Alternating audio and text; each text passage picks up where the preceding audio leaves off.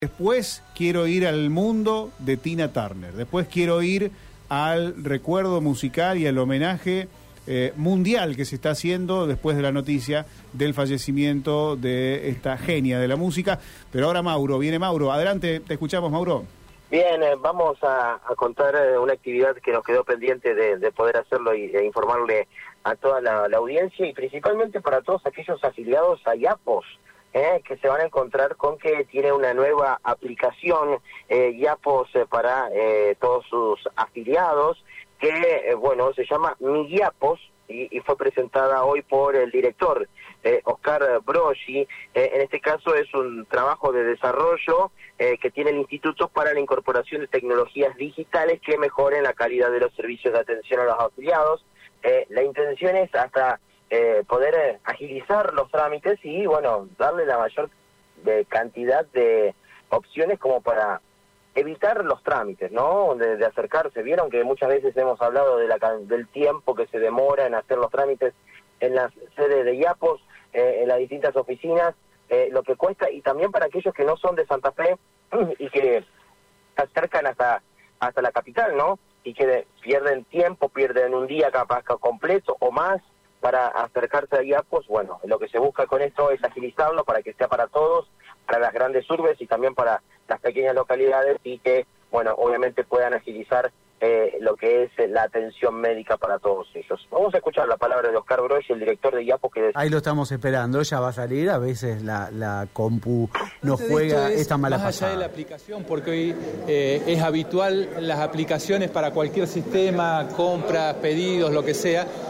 cuál es el espacio que estamos haciendo. Estamos generando un espacio de comunicación con el afiliado, que era uno de los reclamos que siempre teníamos, y posteriormente eh, un espacio también de que el afiliado pueda hacer la consulta saliendo de lo tradicional, que es el call center, el, 0800, el bueno, WhatsApp y demás, es eh, una vía de comunicación mucho más directa y con mayor información. ¿Qué funcionalidad va a tener? ¿Dónde se puede descargar esta app? Pues esta eh, está, está en cualquier sistema, se puede descargar. La validación es este, con, igual que la intranet, cualquier trabajador del Estado que obviamente tiene la obra social este, puede validarla a través de la intranet. Y lo importante de esto es la vinculación de sistemas. Eh, una de las críticas que siempre tiene el sistema de salud este, en los últimos años es la dificultad de integrar la parte privada con la parte pública. Después todos los prestadores, eh, recordemos la provincia de Santa Fe, nosotros tenemos más de 90 convenios con las instituciones sanatoriales, con las gremiales médicas. Esto lo que permite empezar a integrar esos sistemas y que en un solo lugar tengamos eh, tanto, y eso a futuro es lo que estamos pensando, la historia clínica digital del afiliado, las prestaciones, la solicitud de alguna cobertura, saber si hizo algún pedido de algún elemento médico para, por ejemplo, una prótesis, que, es lo que más nos lleva este, tiempo y, falta comunicación. Hoy el afiliado va a poder seguir eso y va a poder este, disminuir los tiempos y, tener una respuesta. Presentación justamente hablaba de trazabilidad y de rapidez eh, a la hora de mejorar el sistema. Sí, esto nos permite, eh, nos permite lo siguiente, eh, que el afiliado tenga dominio de la información eh, segundo, para nosotros hacer los procesos más transparentes. Cada una de estas cosas que nosotros eh, estamos hablando como prestaciones, más allá como primer punto del afiliado, siempre son elementos, prestaciones que, que en un sistema público tienen que ser transparentes.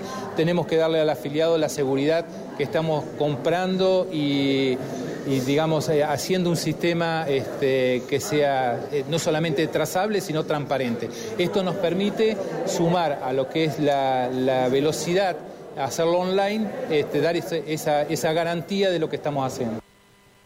Hasta allí escuchamos la palabra del director Oscar Broschi eh, hablando de lo que es esta aplicación Migiapos que fue presentada hoy.